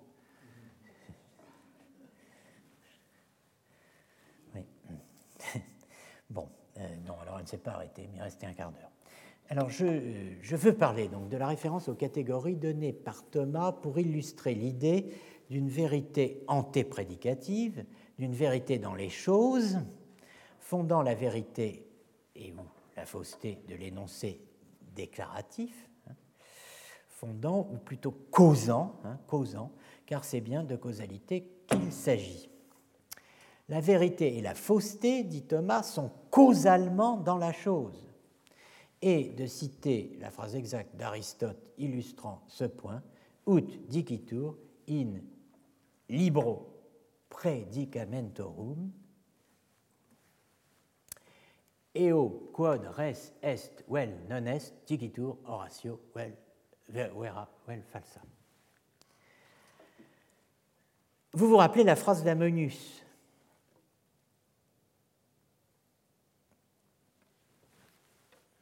on ne saurait faire l'hypothèse d'une vérité et d'une fausseté inhérentes aux choses prises en elles-mêmes, même aux choses composées.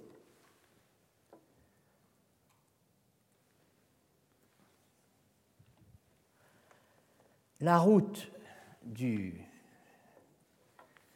sommet C, n'est-ce pas, où nous attendrait la vérité, selon Thomas, elle a été fermée par Ammonius elle est rouverte par Thomas à l'aide des catégories, à l'aide de ce passage précis des catégories, hein, qui est catégorie 4, B, 8, 10. J'ai donc juxtaposé ici la déclaration d'Amonius, que nous sommes d'ailleurs trouvés en remontant à la planche précédente. On ne saurait faire l'hypothèse d'une vérité et d'une fausseté inhérente aux choses prises en elles-mêmes, même aux choses composées. Et on a la citation d'Aristote par Thomas d'Aquin. Il faut considérer archéologiquement le destin de ce passage. Vous comprendrez immédiatement pourquoi dès euh, la lecture de la traduction de catégorie 4 d 810 par Tricot. C'est la réalité ou la non-réalité de la chose qui rend le jugement vrai ou faux. Extraordinaire traduction qu'il faudrait commenter mot à mot, à commencer par la réalité ou la non-réalité de la chose, qui a pour elle plus ou moins le langage ordinaire, au sens où on peut parler de la réalité des choses. Quelle est la réalité des choses? Pour dire quels sont les faits. Bon, elle a pour elle le, langage ordinaire, mais elle n'a pas le texte grec original, hein, où, on va le voir, il est question de l'être et du non-être du pragma. Et euh, d'autre part, euh, il y a cette traduction de logos par jugement qui est euh, peut-être hâtive. Bon, le passage en tout cas d'Aristote, que ce soit dans sa version originale ou dans les diverses traductions médiévales, celle de Boès, l'édition dite Composita, qui a été qui est l'édition de Boès révisée, ou euh, la traduction de Guillaume de Merbecke au XIIIe siècle. Bon, ces, euh, ces, trois traductions, de toute façon, donnent Horatio, évidemment, et pas judicium, et pas jugement. Hein, bon, mais euh, en tout cas, le, passage d'Aristote lui-même et traductions médiévales qui en sont données, ce passage est remarquable euh, pour deux raisons, et il est important pour deux raisons. Parce que grâce à lui va s'insinuer sous la plume de Thomas le thème de la congruentia ad rem, de la congruence à la chose, qui va fonder la théorie de la vérité comme vérité-correspondance. Mais aussi, c'est une autre raison de s'intéresser à, cela, parce qu'il implique un nouveau trio, un nouveau triangle, une nouvelle triangulation, vrai, réel, existant, elle-même impliquée, je crois, dans toute l'histoire de la métaphysique et de l'ontologie d'Aristote à nos jours. Et euh, dans la formule de Crivelli, énonçant que, en dehors des trois acceptions correspondant à notre triangle ammonien, mot, concept, chose, Aristote utilise parfois parfois euh, vrai pour dire que quelque chose existe ou est réel. Exist or is real. Vous vous rappelez euh, la, série de termes qu'on avait pour Upparkane Et à un moment, on, les avait tous. On avait tous les termes de l'ontologie hein, pour un seul verbe. Alors, regardons le texte, euh, regardons le texte et considérons sa fortune. Il, est, il faut lire euh, la citation en entier. Euh, souvent, les médiévaux se contentent du début d'une citation, euh, parce que le lecteur, et surtout l'auditeur, et le lecteur-auditeur, l'auditeur-lecteur, complètent mentalement. À l'époque, tous les textes étaient plus ou moins en mémoire, hein, lorsqu'il s'agissait d'autoritates, d'autorité. Donc, vous commenciez, et bon, votre interlocuteur continuait mentalement. Euh, ici, euh, la première partie de la citation, que nous allons voir en entier, ensuite, euh, a eu incontestablement une fortune autonome. Mais la seconde moitié de la citation a son importance car elle radicalise la thèse dite ontologique. Alors, le, le début, c'est quod res est aut non est euh, eo oratio vel vera vel falsa dicitur, et la suite, la voilà, donc, ou to auton decticon einai ton enantion. Non eo quod ipsa susceptibilis est contrari. Ipsa est au féminin, ipsa désigne quoi? L'oratio. Donc c'est en ce que la chose est, ou du fait que la chose est ou n'est pas, ou parce que la chose est ou n'est pas, que dans la même et stricte mesure, euh, l'oratio, l'énoncié, l'énonciation, la phrase, la sentence est dite vraie ou fausse, non eo quod ipsa susceptibilis est contrari, et non pas parce que elle, cette oratio, serait susceptible, capable de recevoir un contraire, des contraires, la contradiction. On verra euh, comment traduire ça. Dans la euh, traduction de Ella Mary Edgill, euh, Ella Mary Edgill, c'est donc une, femme. Hein. EM, c'est Ella, comme non Ella Fitzgerald. Euh, c'est pas tout à fait la même musique, mais bon. Mais euh, c'était certainement une très grande interprète d'Aristote. Euh, elle a Mary Edgill, en tout cas, elle avait été choisie pour traduire dans The Works of Aristotle, la, série des œuvres d'Aristote publiée par Sir David Ross et John Alexander Smith en 28. Donc elle avait été choisie pour traduire le notre, texte des catégories. Et voici comment elle traduit. C'est une traduction d'époque. Il y a une patine antiquaire. On peut, un connaisseur dire Ah là là, on est. Mais attendez, c'est les années Russell, c'est les années 20. The truth or falsity, c'est la traduction of a statement depends on facts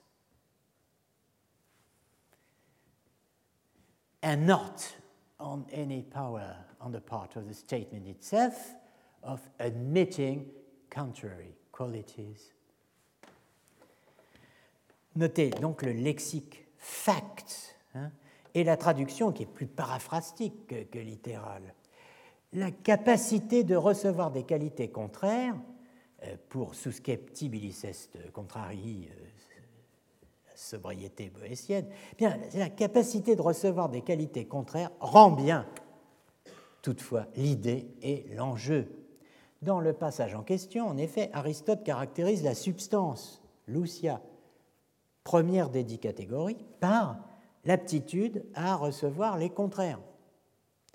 Et dans une argumentation qui est décisive pour l'histoire euh, de l'ontologie des états et des transitions, ce qu'on appelle la logique, ou plutôt l'ontologique du changement, hein, euh, Aristote, dans ce passage, en vient à expliquer que l'énoncé qui est dit vrai ou faux, c'est-à-dire qui reçoit vrai ou faux comme prédicat, ou, plutôt, euh, car c'est là qu'est le problème, qui reçoit à l'instant T le prédicat vrai et à l'instant T plus 1 le prédicat faux, eh bien, euh, ne reçoit pas ce nouveau prédicat, faux après avoir eu vrai, hein, parce qu'il aurait changé lui-même, mais parce que la chose dont il parle, et elle seule, a changé. L'énoncé lui-même ne change pas. C'est la réalité qui n'est plus la même, ce sont les faits, traduit Edgell, qui ont changé. Nous reviendrons sur ce point brièvement la semaine prochaine, car c'est ici que s'insinue la première formulation de ce qu'on appelle donc chez Aristote, hein, un changement cambridgien, Cambridge Change. Point très important dans l'histoire de la philosophie, je ne parle pas de l'appellation elle-même, Cambridge Change, euh, inventée par Peter Gitch, euh, qui date des années 1960, hein, mais euh, du type de changement, du type d'événement, du type de structure que désigne cette expression changements, événements, structures, n'est-ce pas, qui ont été reconnus précisément sous diverses appellations au long de l'histoire, dont l'appellation médiévale de dénominatio extrinseca, dénomination extrinsèque, qui a été mobilisée sur un grand nombre de terrains philosophiques, en ontologie, en métaphysique, en physique, mais aussi en psychologie du XIIIe siècle à l'âge classique via Suarez. Dans le passage des catégories qui nous occupe, Aristote affirme que ce pourquoi un énoncé est dit vrai ou faux, c'est l'être ou le non-être du pragme, to pragma. Cette thèse se retrouve dans une série de formulations d'une richesse, d'une complexité croissante au long de l'histoire de l'être et de la vérité. On peut, je crois, on doit ici nouer les deux histoires, histoire de l'être, histoire de la vérité, qui, toutes deux, à des degrés d'élaboration euh, divers, articulent une série d'éléments que nous avons rassemblés sous les termes du ternaire vérité, réalité, existence. En tout cas, euh, cette thèse donc d'Aristote, euh, un énoncé, ce pourquoi un énoncé est dit vrai ou faux, c'est l'être ou le non-être du pragma. Hein, cette thèse est capitale pour apprécier la portée de la critique que Jacques Bouvray s'adresse à Foucault quand il pose que pour Foucault, la vérité n'est pas, je cite, une chose qui résulte d'une confrontation entre le langage et la réalité. Fin de citation. Catégorie 4b 8-10 est un des textes d'Aristote qui instaure l'idée d'une confrontation entre le langage et la réalité. Ce que Thomas d'Aquin reprend avec les expressions comparatio ad rem, comparatio ad rem, comparatio qui signifie rapport, le rapport à la chose, le rapport à la chose dont dépend la vérité et la fausseté de la pensée et de l'énonciation, Autrement dit, euh, la vérité et la fausseté dans l'âme, ente psyche, et la vérité et la fausseté dans la voix, ente phone, selon la formulation de Périherménéas 16a 9 13. Comparatio ad rem, mais aussi, autre expression importante de Thomas d'Aquin, congruentia ad rem, congruence à la chose, hein, qu'il euh, utilise quand il donne formule comme règle transcrivant euh, catégorie 4b810, hein, c'est une règle qu'il pose à partir du texte original d'Aristote, cum enunciatur aliquid vel esse vel non esse secundum congruentiam ad rem est oratio vera alioquid est falsa. Il faut noter qu'il y a un autre texte d'Aristote, un texte parallèle euh, dans les catégories, 14b 21-22, qui reprend la même idée. Ce que les médiévaux tirent de catégorie 4b 8-10 est la théorie qu'on peut appeler théorie de la causa veritatis, théorie de la cause de la vérité, ou théorie des causae veritatis, théorie des causes de vérité d'un énoncé, des causes de vérité d'une proposition ou des causes de vérité d'un jugement. La formule la plus simple en est donnée par Pierre d'Espagne. Papa. Petrus Hispanus, papa. Parce que vous savez qu'il y a plusieurs Petrus Hispanus, un papa, l'autre non papa, au minimum. Donc l'un était pape, Jean XXI, l'autre ne l'était pas, et on les confond parfois. En tout cas, nous considérons, nous sommes un certain nombre à considérer que le Petrus Hispanus, auteur, logicien, auteur du plus célèbre traité de logique du XIIIe siècle, somme de logique et de cet ouvrage intitulé Cinq Mata et le pape Jean XXI. Bon, je ne mourrai pas pour ça, mais euh, euh, en tout cas, euh, je mourrai pour assurer que ceci est la, la formulation la plus brève, n'est-ce pas, d'une théorie des causes de vérité. Res est causa veritatis orationis. Vous ne pouvez pas faire plus court. Et oui, c'est très court. Et pourtant, cette formule ouvre et laisse ouvert le problème pour nous récurrent de la signification du mot res. Soigneusement médité, la traduction anglaise de Lambertus Maria de Reyck hein, réintroduit, de Reyck a traduit ce texte, n'est-ce pas? Et il a édité et traduit les cinq categoremata de Petrus Hispanus. Eh bien, dans sa traduction anglaise, Derek réintroduit le mot grec et écrit A pragma is the cause of the truth of proposition. Sachant très bien que la même ambiguïté existe en grec, que celle qui, existant en latin, a fait qu'il a voulu ne pas utiliser le mot res pour essayer euh, d'avancer, c'est pourquoi il utilise le mot pragma. La même ambiguïté existe en grec, et c'est même là, bien entendu, qu'elle commence. La question de la causa veritatis, la cause de vérité d'une oratio, contient celle de la signification, la question de la signification du couple pragma-res. Et là encore, le choix existe.